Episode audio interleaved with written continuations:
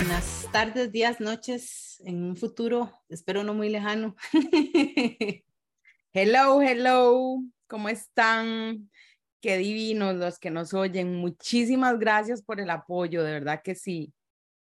Sí, estamos, nos han dado buen feedback por el momento, buena retroalimentación de lo, de, lo que decimos. Y recuerden que si quieren que abordemos algún tema en particular que tenga la temática de eh, las devotas para trabajar, pues le damos. Y esperamos en un futuro también tener personas invitadas acá que nos di que conozcan más sobre eh, de mujeres en áreas no tradicionales, ¿verdad? Exacto, mujeres en áreas, digamos que típicamente Mm, masculinizadas o, vistas por la sociedad solo para varones, ¿verdad? O sea, que, que son ellos los que deberían de estar en ese lugar, en esa silla, en esos zapatos, en esas botas y no nosotras. Entonces, eh, por ahí es donde vamos con, con el tema de, de, de las mujeres en estas áreas, como Jera y como yo, que estamos en electricidad y en mecánica automotriz. Así que eh, bueno, poco a poco vamos ahí como desarrollando mejor los temas, quitando eh, cosas que, que, a la gente no le gustan, poniendo cosas que a la gente le gustan, en fin, gracias por la retroalimentación y por apoyarnos en esta loquera de Hera y Lucy. En las devotas para trabajar. sí. Bueno, hoy vamos a hablar de algo muy vacilón y voy a entrevistar a Lucy. Recuerden que la temática que llevamos hasta el momento es que nos vamos entrevistando, vamos hablando eh, sobre algunos temas. Entonces, chismeamos. Eh, chismeamos, exacto. Entonces, eh, hoy vamos a hablar sobre, ¿verdad? los dos episodios siguientes es cómo nos dimos cuenta cada una de que nos queríamos dedicar a, ¿verdad? Entonces, hoy le toca el turno a Lucy. Es cómo Lucy supo que a ella le gustaba la mecánica automotriz. Vamos a hablar de esto porque es un vacilón, porque a uno, vamos, me imagino que a Lucy le pasa también que, por ejemplo, uno dice, es que yo doy clases de electricidad o yo sé de electricidad y la gente lo vuelve a ver a uno como que si fuera un bicho raro y entonces como que si alguien lo hubiera obligado a uno a estudiar o, o, o no sé, ¿verdad? Como que si uno hubiera bajado de una, en una nave espacial y se le ocurrió estudiar esto, entonces al final es como mostrar de que hey, uno tuvo la inquietud y quiso estudiar y ya. Entonces, Porque no eres una niña normal. Exactamente. Entonces, hay un vacilón, ¿verdad? Porque, bueno, yo en algún momento, como metí en el área educativa y siempre me ha llamado mucho la atención el tema de la orientación vocacional, ahí me encontré que unos autores, que aquí dice Turelio Phillips y Ornella Dagma, dicen que es necesario conocerse más a sí mismo para elegir correctamente una profesión. Entonces, veamos a ver si Lucy se conocía a sí misma para elegir su profesión. Entonces, ok, ¿qué tanto se conocía Lucy cuando decidió estudiar mecánica automotriz? ¿O por qué? Es que, ¿qué, fue tirada, vea, yo lo veo ahora que, bueno, ya mis hijos están grandes y ya, ya, ya pues escogieron más o menos el rumbo por donde van a seguir. Pero eh, ya digamos, viéndolo desde el lado de mamá, qué difícil es darle a un adolescente la tarea de decidir qué quiere ser.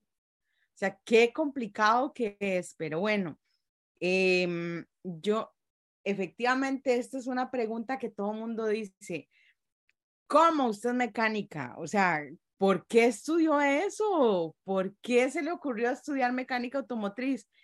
Eh, Ay, qué difícil. Vean, desde que yo era pequeña, y esto ya lo he contado un montón de veces, y yo sé que, que mucha gente ya se sabe la historia. Em, a ver, cuando yo era pequeña, no era una niña normal, para empezar por ahí. Eh, por ejemplo, bueno, me regalaron dos juguetes, tres juguetes, digamos, marcaron mi vida. Em, no sé la intención con la que me dieron esos juguetes, no sé, eh, no hubo, creo que ninguna predisposición, simplemente, bueno, me regalaron un robot, un robot azul. Eh, y. Tipo Massinger Z. Pues no era tan Massinger Z, pero era, digamos, era un robot, era, era muy curioso, tenía muchas luces y tenía las patillas así, entonces caminaba así el pobre, ¿verdad? Con, con, con, un pin sobre el otro. Entonces, de como la cosa era mecánica de ella, adivinen qué hizo Lucy, ¿verdad? Desarmó todo el robot. El bendito robot. Me dieron una muñeca que lloraba y adivinen qué hizo Lucy. Desarmó, desarmó la, muñeca. para ver por qué lloraba. y esto estamos hablando de la primera infancia, o sea, esto me pasó a mí eh, cuatro, cinco, seis años, ¿verdad? Eh, me dieron un triciclo igual. Desarmó el triciclo. Pasaba desarmando el bendito triciclo. Y así fui creciendo, después desarmaba la bicicleta, después este, eh, desarmaba la lavadora y esas cosas en la casa cuando no fallaban, porque er, éramos bastante em, limitados de recursos y eh, de todo lo teníamos de segunda, ¿verdad? De segunda mano, siempre nos lo heredábamos. Entonces yo pasaba arreglando cosas en la casa. Mi papá es carpintero, de hecho, uno de los apodos es carpintero. Entonces, este, de ahí, a mí me tocó aprender de todo, eh, serruchar, eh, martillar, lijar. Y en la construcción incluso me tocó aprender, este, yo soy la mayor de cinco hermanos. Entonces, de mi papá, yo siempre andaba atrás de mi papá, siempre, siempre. Y entonces, de yo aprendí todas estas cosas, a, hacer mezcla, a, volar pico y pala, em, o sea, todas estas cosas. Ajá. Pero su papá la dejaba. Ah, sí. Ajá. Sí, o sea, mi papá. A ver, una, una de las cosas que yo comento muy, muy, muy seguido es que a nosotros en, en, en mi casa nos criaron mucho en el, en el, en el sí, en lo positivo, no en la negación, ¿verdad? No en eso de que no lo hagan, no vayan, no corran, no brinquen, no, ¿verdad? Siempre fue como, como más hacia el lado positivo, o al menos así lo percibí yo desde pequeña. Em, un ejemplo, otro más. Este, mi mamá, que en paz descanse, este, cuando, bueno, yo, imagínense, yo era de esas típicas que terminaba rapidísimo, entonces como terminaba muy rápido en la escuela, me ponía a hablar con todo el mundo. Entonces, ¿cuál era el mensajito? Habla mucho en clase. Habla mucho clase. Le ponían a uno el periquito ese en el cuaderno, habla mucho en clase. Entonces, mi mamá cuando la llamaban y le decían que yo hablaba mucho en clase, ella no me regañaba, sino que me enseñó a dibujar unas, eh, recuerdo unas, unas rosas, hay un estilo de rosas que ella aprendió a dibujar y me decía, cuando usted termine, póngase a dibujar, no, no, no, no haga otra cosa, dibuje, no dibuje en la parte de atrás, porque si arranca las hojas de atrás, se le arrancan las de adelante, dibuje, porque los cuadernos antes eran grapados, ¿se acuerdan? Ajá, sí, entonces, había que tener cuidado como los días. En la del medio, eh, dibuje en la del medio, entonces se puede arrancar la del medio. Em, entonces era, era mucho esta cuestión de, de educación en positivo, entonces pues de mi papá, por ejemplo, eh, de yo andaba detrás, entonces lo que él andaba haciendo, él me lo enseñaba a hacer. Entonces aprendí muchas, muchas cosas manuales eh, que era lo que mi papá sabía hacer. Entonces creo que desde ahí viene el tema este de, de, eh, de una curiosidad que ya traía de por sí de niña, ¿verdad? Que era el, el, el desarmar cosas para ver por qué funcionaban pues de nunca fue limitante, ¿verdad? Nunca me dijeron, bueno, pues obviamente sí me regañaban cuando ya no servía lo que yo desarmaba, ¿verdad?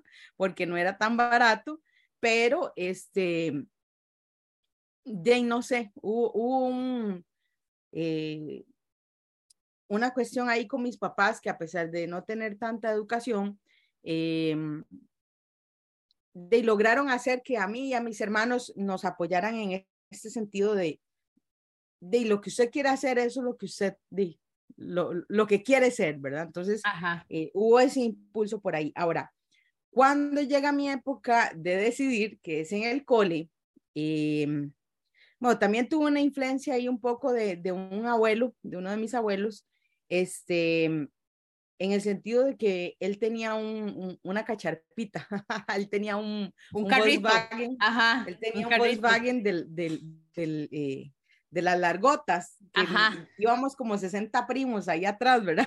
Mi abuelo le decía también así, cacharpita. Entonces, entonces él vio, digamos, eh, es, eh, una vez que llegué yo y él estaba quitándole la llanta, de ahí a mí me gustó y me puse ahí con él a ayudarle, que es que a empujar, a traerle herramientas y a, ayudarle. Entonces, cada vez que yo iba a la casa, él algo le hacía al carro para, para, de, para que yo le, le pasara las herramientas y le ayudara. Entonces, cuando llega mi tiempo en el colegio, eh, de las visitas a, a, los colegios técnicos, que de hecho yo solo fui a uno, solo fui al Cobao cuando llega mi tiempo de ir al Cobao, em, de ahí también estaba esa crisis, ¿verdad? ¿Qué quiero ser? ¿Qué quiero hacer? ¿Qué voy a hacer?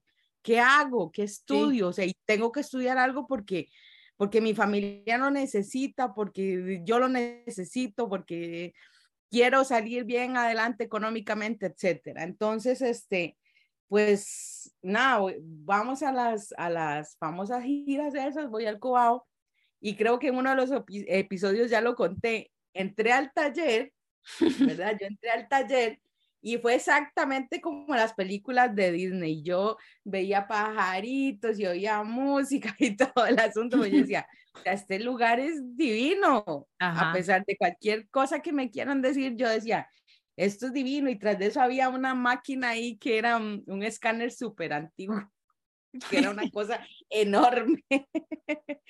Pero bueno. Pero usted no sabía y usted lo veía como algo espectacular. Ah, no, yo entré y yo veía los motores y yo veía que un montón de carros y yo veía ese aparato y donde le estaban midiendo así con el estroboscopio para la luz que hace así para uno ver el movimiento de las, de las poleas. Y claro, me enseñaron eso y yo decía, uy, no, yo estoy fascinada, ¿verdad? Esto me encanta. Y pues llego con, con la noticia donde mis papás de que yo quiero estudiar mecánica, entonces mi mamá pues de sí, o sea, si eso es lo que quiere estudiar, mi papá sí, sí tuvo un toque, un, impasse ahí, decir, no, pero ¿cómo mecánica? Porque él quería que yo estudiara otra cosa, pero al final dijo, bueno, no, está bien, de mecánica y, y, y, me fui con la mecánica y me enamoré de la mecánica y así siguió toda mi vida. Intenté, intenté estudiar en la universidad, eh, filología. Ay, qué Pero no terminé, sí, no terminé. Entonces, este, de, me quedé toda la vida con el tema de la mecánica.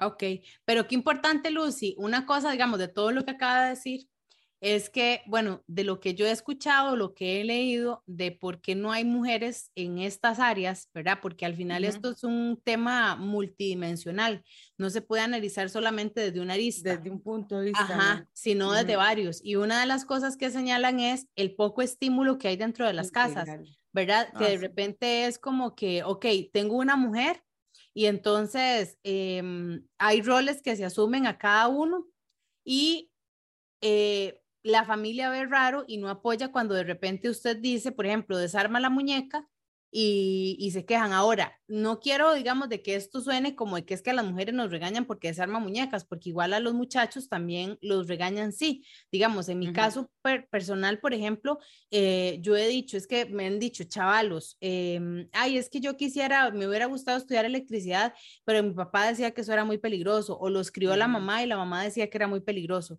Entonces, al final, cómo el entorno influye en la decisión que yo tomo de la parte vocacional. Eh, porque ya sea porque meto un estereotipo, porque, por ejemplo, me acuerdo un compañero en el trabajo que dijo, la hija ya va para la universidad, él es mecánico de precisión y después estudió ingeniería electromecánica. Entonces, la hija, cuando iba a estudiar a la universidad, le dijo que ella quería ser tecnóloga de alimentos. Entonces, él llegó y dijo, es que eso, ¿cómo se le ocurre, verdad? Llegó y me contó, esa vara ni iba a encontrar trabajo. Y le digo yo, ¿y usted sabe qué hace un tecnólogo de alimentos? Porque claro, él en su cabeza tiene, ¿verdad? La mecánica de precisión, los procesos metalmecánicos, porque eso es lo que se ha dedicado. Entonces, para él, ese es su mundo. Entonces, si la hija le dice, papá, quiero estudiar tecnología de alimentos, el papá, por su ignorancia, porque no vamos a decir que lo hace con mala intención, porque al final es eh, es el papá y la adora y todo, y lo está haciendo pensando, ajá, pensando en su beneficio, de para él es, ¿cómo se le ocurre estudiar tecnóloga de alimentos si en eso no hay trabajo? Y yo, y vos sabes qué hace un tecnólogo de alimentos, sabes dónde se desarrolla un tecnólogo de alimentos para que a partir de ahí, entonces usted puede decir, eh, no, mejor no estudie eso, ¿verdad? Entonces es muy vacilón porque a veces por temas de ignorancia, ¿verdad? Este, de no saber en qué se dedican las personas o no saber eh, cuál es la labor que desarrollamos en las diferentes áreas, eh, de ahí se piensa de que, ah, no, no, ¿cómo se le ocurre a usted estudiar eso? ¿Verdad? O no, no, ¿cómo se le ocurre a usted este, trabajar en tal cosa? Y no debería de ser así, porque en realidad de que, averiguar un poco, ¿verdad? Que es como, como, bueno, usted tuvo esa feria vocacional que hizo solamente en el Cobao, pero digamos, si uno quisiera meterse a estudiar otra cosa, ir a averiguar y a dónde trabajo y qué hace y cuáles son todas las áreas, porque en algún momento ya hablamos en otros episodios, en episodios anteriores, de que cuáles son los trabajos que hace un mecánico de automotriz. Y no es solamente, ¿verdad?, asociarlo con que el mecánico automotriz está debajo, ajá, de la sociedad y el culo mechudo, ¿verdad? sino este, el tema de eh, que nosotros, o sea, que hay otras labores que desarrollarse. Entonces, bueno, yo quiero ser mecánica automotriz por, o por ejemplo, ¿verdad? ¿Por qué no pensar en que quiero estudiar esto porque quiero ir a trabajar a tal lugar? Como me hablaba alguien en algún momento, que el hijo se le ocurrió estudiar algo naval y está trabajando y le va súper bien en Panamá. Obviamente aquí en Costa Rica no, porque no tenemos el tema del canal y demás, pero di, la persona está feliz en el canal de Panamá. Entonces, eso que tal vez es por ignorancia y el apoyo que a nosotros nos den en nuestra casa. Evidentemente las mujeres tenemos el tema de que mecánica es, usted no a aguantar las llantas, por ejemplo, y uno, ok, digamos una cosa, un varón tampoco, ¿verdad? Porque ya se sabe que por seguridad ocupacional hay una cantidad de peso que las personas podemos eh, levantar para no hacernos hernias, para no dañarnos el suelo pélvico, para un montón de carajadas. O sea, el levantar pesado tampoco es eh, con mala técnica, a no ser que usted sea un powerlifter o una carambada así. O sea, no es que usted alza, por ser hombre, puede alzar peso a lo bestia como un animal y, ¿verdad? Para demostrarle que a quién. Para demostrarle que a quién, porque en realidad te está lesionando el cuerpo. ¿Verdad? Entonces también esos estigmas, ¿verdad? En seguridad ocupacional, no, porque para eso está el wincher, para eso está la grúa. Después de cierto peso, usted tiene que alzar con, con asistencia de un equipo, no usted, porque ya se sabe que eso lesiona. ¿verdad? y era que, que ahora tenemos muchísimo acceso a tantas, tantos, bueno, hay test por todos lados vocacionales, hay dirección de las personas, ya estamos como más abiertos a poder guiar a nuestros adolescentes, ¿verdad? En, los colegios en cuanto a lo que quieren y lo que eh, les gusta estudiar. Yo, por ejemplo, bueno, a mis hijos lo que les dije fue en, en el momento en que querían tomar la decisión, les dije, bueno, muy sencillo, las universidades todas tienen el plan de estudios, ¿verdad? De, Dice carrera tal y viene un plan de estudios. Entonces yo les dije, y esto es un tip, pienso yo, no sé, como mamá, em, les dije, cojan el plan de estudios y léanlo todo, todo. O sea, lea lo que dice, eh, clase de no sé qué, no sé cuánto, y usted visualice que usted está sentado en esa clase ¿verdad? Usted está sentado oyendo sobre historia del arte, está sentado oyendo sobre metalurgia, metalmecánica, está sentado oyendo sobre astronomía, no sé. Imagínese usted sentado ahí, ¿le gusta o lo siente muy aburrido? Ajá. ¿Verdad? Y pensar que es la minoría, porque a uno siempre hace ajá. ajá, y empiece a hacer un check. Entonces, de esa lista, la, la carrera que tenga más checks esa es la carrera que usted quiere estudiar. Porque Ahora, es donde usted se visualiza. Y averiguar por cada materia que, de qué se trata, porque a veces los nombres de las, de las materias de los cursos tienen nombres que, por ejemplo, yo me acuerdo, eh, digamos, un tema así, metrología. De repente uno dice, ¿qué diablo será metrología? ¿Verdad? Entonces, ok, buscar qué es metrología ah, esta, ah, uy, no, qué aburrido, ¿verdad? Entonces pensar en eso, historia del arte, y no, no me gusta, o sea, ¿cómo se le ocurre que yo voy a estudiar esa vara y estar escuchando ahí de que las catedrales góticas y, o sea, literatura latina, literatura griega, literatura, ¿verdad? Entonces usted dice, ay, qué, qué interesante. Ajá, qué interesante. qué aburrido. Entonces por ahí es donde usted tiene que irse guiando más o menos qué es lo que le gusta. Pero yo una cosa sí les puedo asegurar, o sea, desde que uno es pequeño, uno trae, porque yo lo he visto con mis hijos, o sea, uno trae, eh, aparte de que lo viví conmigo, ¿verdad? De que, de que yo dije, bueno, qué curioso, yo no lo analicé desde, desde ese momento porque jamás tenía la inteligencia emocional y la madurez para poder decir, ay, es que esto es porque me gusta tal cosa, no, sino que ya de grande yo digo, ay, O sea, es que esto lo hacía yo desde pequeña, o sea, desde pequeña andaba de curiosa desarmando cosas. Y si usted le pone atención a los niños, la mayoría se, va, se inclinan por unos por el arte, otros por la ingeniería, otros por la por el cuidado de las personas, otros por la educación, o sea, si usted los ve siempre hay un grupo de niños que se, ¿verdad? Que van más o menos por, por, una, por un lado y por el otro. Entonces, ¿qué es lo que tenemos que hacer? Bueno, yo diría que, eh, bueno, primero lo que estamos haciendo, ¿verdad? Tratando de exponer estos temas, diciendo, nosotras estamos presentes, aquí estamos, si ocupan ayuda, nos pueden buscar para que las chicas entiendan que también en estas áreas podemos desarrollarnos, ¿verdad? Que no es solamente de la boca para afuera, o sea, que realmente estamos aquí eh, en mi caso, yo soy una señora, tengo hijos grandes y todavía sigo vinculada con el gremio. Entonces, em, eh, por ahí más o menos va el tema de compartir, de que creo que esto también es una ventana vocacional para algunas personas, para poder decir, bueno, qué interesante, o la persona que ya dejó de escucharnos porque digo, qué aburrido lo que están hablando esas dos señoras. Ajá. ¿verdad? Pero el que todavía está aquí presente y nos está escuchando es porque le interesa, porque quiere conocer un poco más y, van a ver más adelante, vamos a hablar un poco más el área técnica también. Por ahorita lo que nos estamos inclinando es la parte vocacional para que ustedes entiendan de que, de que sí, que somos, que estamos, que somos reales y que queremos que seamos más todavía las mujeres que nos desarrollemos en estas áreas. Y como ya les hemos venido contando, no solamente es estar debajo del carro, aunque bueno, a mí en el momento que me tocó me encantó, me ensucié, anduve negra por todo lado, eh, pero, pero, o sea, eh, no solamente esa etapa es la que uno va a pasar como mecánico automotriz, son muchas las etapas y todas son realmente bonitas porque así es la vida, la vida de eso se construye, de etapas, no siempre, porque qué aburrido sería estar uno estancado siempre en el mismo lugar y siempre haciendo lo mismo, ¿verdad? O sea, eh, eso nos aburre como seres humanos y creo que eso es implícito en todos, no solamente en, en, los que somos como Jera y yo, que no nos podemos quedar queditas. Este, Así que creo que más que todo, eh, la intención ahorita es guiarlos en ese sentido, decirles, bueno, sí, sí, sí, sí, o sea, venga, y, eh, entrele, entrele, le gusta desarmar, entrele, le gusta eh, em, conocer de electricidad, entrele, o sea, ahí vamos, ahí vamos abriendo camino. Sí, y algo importante es tal vez quitarle el estereotipo A, porque yo les voy a contar una situación que me pasó a mí. Eh, por un tema de orientación vocacional y que al final es un asunto de, digamos, de cómo el, entorno o la familia influye, como dijo Lucy, bueno, ella siempre tuvo su robot, lo desarmó, la muñeca la desarmó, le ayudó al papá y tuvo como todo ese apoyo, pero también podemos tener una negación o un rechazo.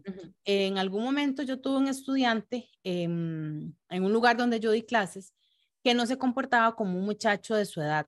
¿A qué me refiero con eso? A que una persona de entre 20 y 25 años está como, di, como que uno piensa que todo lo puede alcanzar. Y así como, ¿verdad? Y, y, una actitud jovial y vacilona y tal. Él tenía una actitud muy diferente a los demás compañeros. Aparte que le iba muy mal, o sea, muy, muy mal. Y se veía siempre como con una presa y un obstinamiento y una cosa, ¿verdad? Eh, él, ajá. Entonces la cosa es que en un, en un quiz, eh, él me escribe o sea, digamos, lo que yo enseño tiene que ver con números, pero él me escribe una prosa. Eh, empieza con una muy buena caligrafía, después es una cosa que no se entiende, yo saco la foto, lo guardo, obviamente no tiene calificación porque yo no le estaba evaluando a él narrativa, ni, o sea, yo no soy profesora de letras, ni mucho menos, entonces, digo, obviamente le fue mal. Para un examen hace exactamente lo mismo, entonces empieza a escribir, pero ya era como, como quejarse, ¿verdad? Era como una queja entre lo que yo podía entender. Igual le saco una foto eh, y ya ahí me extraña porque ya yo empiezo a ver el comportamiento de él en físico, en persona, con lo que él hace en los exámenes. Entonces le digo a mi jefe, que era el director, y le digo, vea lo que esta persona hace. La primera reacción de esa persona, por ignorancia, porque una de las cosas que yo he aprendido es que los seres humanos rechazamos y de golpe decimos que no porque no conocemos. Eh, entonces es como no conozco, ajá, como no conozco, me da miedo y digo no de viaje. Entonces, eh, una de las cosas que me dijo fue, este, me dice, pero ¿cómo se le ocurre este maestro? Le hago yo, no, aquí hay algo más porque lea. O sea, ya era la conducta el asunto de escribir y lo que estaba escribiendo, o sea, el texto que había ahí. Entonces, claro, cuando uno lee, dice, bueno, esto es como una queja, esto no está bien. Entonces le digo, por casualidad, aquí en este lugar no hay como una orientadora, un psicólogo en donde yo le pueda exponer la situación y que él lo, lo aborde, ¿verdad? Porque obviamente, digamos, nosotros aquí damos consejos, pero como les hemos dicho, o sea, o damos experiencia, pero no somos coach. no coach, ni somos menos psicólogos, o sea, no somos nada de eso. Entonces yo remito a un profesional y, le, y ya me siento y le digo, vea, esto pasó aquí, la conducta del X, Y, Z, uh usted como la ciencia, la psicología diga que se aborda un caso de estos. Entonces, efectivamente, a él lo abordan, no me pregunten cómo, porque eso no me interesa y ni lo pregunté, porque eso es de psicólogo con él. A los días llego y le digo, ¿cómo le fue con fulano? Y me dicen, necesito hablar con usted, qué bien que me preguntó. Entonces yo dije, ay, mae, ¿verdad? Porque uno siempre piensa, qué torta me ale. Exacto, venga para hablar con ustedes. Yo dije, ay, mae. Entonces ya me voy a ver qué es la cosa. Y me dice, nada más le quiero dar las gracias porque usted acaba de salvar una vida. Y yo, o sea, ¿por qué? ¿Cómo? Ajá, ¿cómo? Entonces resulta que el muchacho lo que estaba haciendo era eso, que son señales, ¿verdad? Él lo que quería, ya había tenido tres intentos de suicidio. Entonces él estaba reclamándole al mundo, ¿verdad? Que él no quería estudiar lo que estaba estudiando. Entonces él empieza ya con el proceso psicológico, ¿verdad? Ya le dan terapia, él está yendo a terapia y entonces por eso la muchacha me dice, le voy a contar lo que usted puede saber, ¿verdad? Como para que yo me pusiera las estrellitas, porque uno como profe, uno nunca ve o, cuesta ver eh, la retribución de, ¿verdad? Que es muy diferente ingeniería. Uno hace un plano, construye y ve la instalación eléctrica puesta. Con las personas no es así. Entonces, eh, me dice, le vengo como para que se ponga las estrellitas en la frente.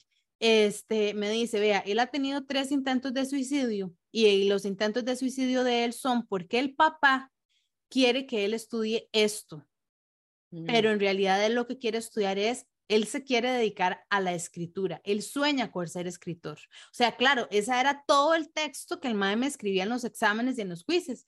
Y entonces él se siente muy mal está harto, está frustrado y digo yo, obvio, porque si a usted no le gusta, digamos, y por toda la lírica que él tenía ahí, ¿verdad? O la prosa, obviamente él lo que le gustaba era escribir y estaba en el lugar completamente equivocado porque ingeniería uno no escribe, o sea, la ingeniería es otra cosa, no es ese tipo de arte, por decirlo de esa forma. Entonces,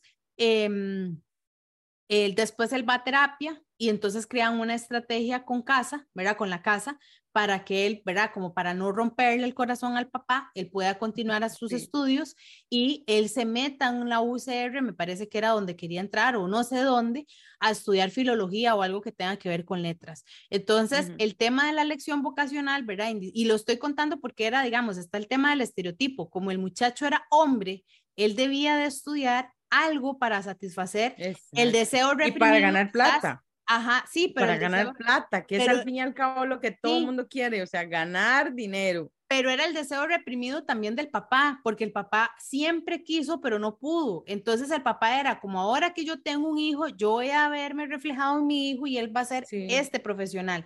Entonces, es complicado. ajá, entonces es como indistintamente si usted sea hombre o mujer o como quiera sentirse, al final es, la elección vocacional es como, como la frase al inicio, usted se conoce bien para saber si va a ser feliz haciendo eso, como dijo Lucy, agarre el plan de estudios y diga, yo me imagino leyendo y leyendo y leyendo, tal vez a un ingeniero le dicen, usted tiene que leerse el Quijote y dirá, ay, qué pereza, a este muchacho le dicen, tiene que leerse el Quijote, madre, me lo he leído diez veces, ¿verdad? Digamos, por poner un ejemplo. Tráigame otro más. Exacto, tráigame otro más. Entonces, tener mucho cuidado porque al final la lección vocacional, indistintamente de lo que uno escoja, eh, obviamente o sea, para uno es que lindo, ¿verdad? Que estudie ingeniería, este, o tal, pero también tener mucho cuidado y estar donde uno es feliz y donde tiene talento, porque esa es otra cosa.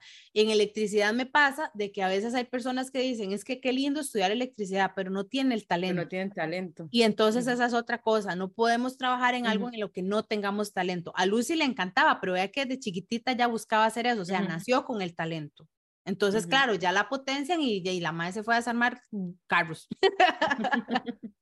Sí, sí, sí, y es complicado. Y vean, generar dinero, o sea, quien tiene creatividad y ama lo que está haciendo, genera dinero en cualquier lugar. O sea, no es solo generar dinero porque, porque los médicos, solo los médicos generan dinero o solo los, los arquitectos eh, generan dinero. No, o sea, todos tenemos la capacidad de, de, generar dinero con lo que nos gusta. Es cuestión de creatividad y de buscar cómo explotarlo para poder eh, llegar a trabajar en eso que tanto anhelamos. Exactamente. Bueno. Y como siempre digo, o sea, uno, uno tiene que hacerlo con amor, con pasión y con honestidad. O sea, si uno es honesto, si yo soy honesta conmigo mismo, desde ahí empiezo, ¿verdad? Con ese muchacho, si, yo, si él hubiera sido honesto consigo mismo, él dice, levanta la voz y dice, no, vean, yo no quiero estudiar eso. O sea, no, no, él la levantó, pero tenía una presión familiar. De forma diferente. Sí, él, no, él tenía una presión familiar porque, digamos, después ya me dicen que es el tema del asunto familiar, después me dicen que incluso parte del tema era intervenir incluso con el papá, que el, porque era una figura de una persona muy rígida, muy fuerte, ¿verdad? Y entonces intervenir para decirle, vea, es que usted está matando a su hijo, ¿verdad? Sí. Eh, Pero sí, si uno es honesto, eh, es honesto en todo, ¿verdad? En sus sentimientos, en cómo trabaja, en el tiempo que usa, en no malgastar recursos, en eh, no quitarle el dinero a los demás, no quitarle el tiempo a los demás, o sea, eh, eh, eso para mí es honestidad y, y como les digo, o sea, lo que a uno le gusta al base, se nota, es que se nota. Se nota. Se nota. Bueno, hoy concluimos este episodio. Y sigue el tip de Jera, que es... Ajá. Que se fue la luz. se fue la luz. Bueno, se fue la luz. Este, mm, en Se fue la luz, hoy les quiero comentar porque, bueno, estamos cerca. Yo sé que ustedes ahorita no sé en cuál futuro nos irán a escuchar, pero cuando se está grabando este episodio, igual les va a servir porque generalmente eh, va para todo. El, todos los años celebramos lo mismo. Cuando ponemos la decoración navideña. Entonces, eh, cuando se va a poner la decoración navideña, eh, digamos, hay, a mí, por ejemplo, voy a decir mi apreciación yo no decoro Navidad en mi casa pero yo sé que hay personas que invierten mucha plata en poner luces y quieren que su casa se vea y hasta los barrios se ponen de acuerdo para que las luces de Navidad y tal. Lo que pasa es que eso va a ser una carga para la casa, ¿verdad? Una carga eléctrica para el sistema eléctrico. Poquita, pero es. El punto es, no tanto lo quiero enfocar en el tema de la carga, o sea, que cuánto más va a consumir, sino enfocarlo en el asunto de la seguridad. Cuando vayamos a instalar, verificar que la instalación, o sea, que los cablecitos de la luz no se encuentren pelados, que las lucecillas, digamos, si todavía tienen de esas luces que uno caminaba antes y, caminaba y, las majaba y era ese dolor, ¿verdad? Porque eran durísimas. Son de piquitos. ajá, de piquitos. Entonces, utilizar eso que, que sea bueno este, que, no, que se encuentren en buen estado. No importa que se reutilicen las del año pasado, no los estoy mandando a comprar, pero que cuando se almacenen, se almacenen de manera tal que no haya deterioro. Eh, Uy, sí, porque se hacen un puño así, después lo jalan, se rompen y no se dan cuenta. Y no se sabe, exacto. Porque al final, aunque sea muy poquita la corriente, recuerden que la corriente eléctrica genera calor. Entonces, no queremos que una Navidad, la que sea, la de este año o en el futuro que nos vayan a escuchar, eh, de se vea ensombrecida porque tuvieron un accidente eléctrico. Entonces, cuando van a instalar, como yo sé que incluso en algunas familias el tema de la decoración navideña es hasta como un ritual, es el tema hasta hacer tamales, ¿verdad? Que viene toda la familia y toda la familia participa en la decoración y demás. Dentro de las tareas que tienen, ¿verdad? Agreguen, revisar muy bien todas las conexiones, los cables de todos esos adornitos y cosas que ponemos, porque son cosas que están almacenadas durante 10 meses la sacamos y no sabemos en qué condición está. Y como nuestro parámetro de calidad siempre es, mientras el colacho prende y esté moviendo la jupa, todo está bien, entonces, eh, de pues no es así, no necesariamente es así. Entonces es una invitación a que cuando vayan a hacer decoración navideña, tengan mucho cuidado y agreguen esa tarea en, ok, ¿cuál es el estado de lo que estoy sacando del año? ¿Por qué? Porque, por ejemplo, usted lo almacenó, no lo almacenó bien, eh, por ejemplo, pudo haber que le cayera una gotera, dependiendo donde usted lo guardara, o algo, eh, hubo algún roedor que le comió algún cable, em, y entonces ya estamos haciendo un falso contacto porque los cables están bailando, no están bien sujetos, o no hay continuidad en el cable, eh, o qué sé yo, o que sin querer se guardó y la misma se estropeó, se quebró el cable porque lo guardamos mal, como dijo Lucy, lo hacemos un puño y lo cerramos.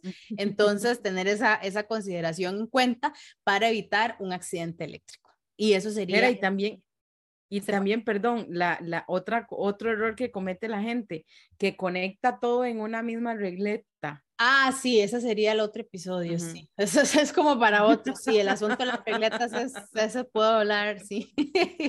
sí. Eternamente. Eternamente, sí, esa es otra cosa también que tomar en cuenta, el tema de no conectar todo en un solo porque se, se recalienta al final y, y, un buen indicador, ya que Lucy lo menciona, es que si usted conecta la regleta y usted siente que los cables o la regleta misma está muy caliente, o sea, muy caliente, que usted ni siquiera lo puede sentir, o sea, de que puede sostener la mano ahí, eso es un indicador de que ahí hay peligro, porque el calor después le pone a usted, le cae una alfombra, le cae un papel o algún material. Nosotros tenemos muchos materiales que tienen plástico, incluso hasta la misma ropa, el hecho que tenga poliéster hace que sea muy fácilmente levante llama. Entonces no sabemos en qué momento la regleta quedó por allá, le cayó una alfombra encima o le cayó el arbolito de Navidad que es plástico, ¿verdad? O, o aunque sea de pino, es madera, o sea, eso levantó fuego muy fácilmente, porque no desconectamos de repente la lucecita, eh, y ahí se quedó ahí. Entonces sí, esa es otra muy buena observación.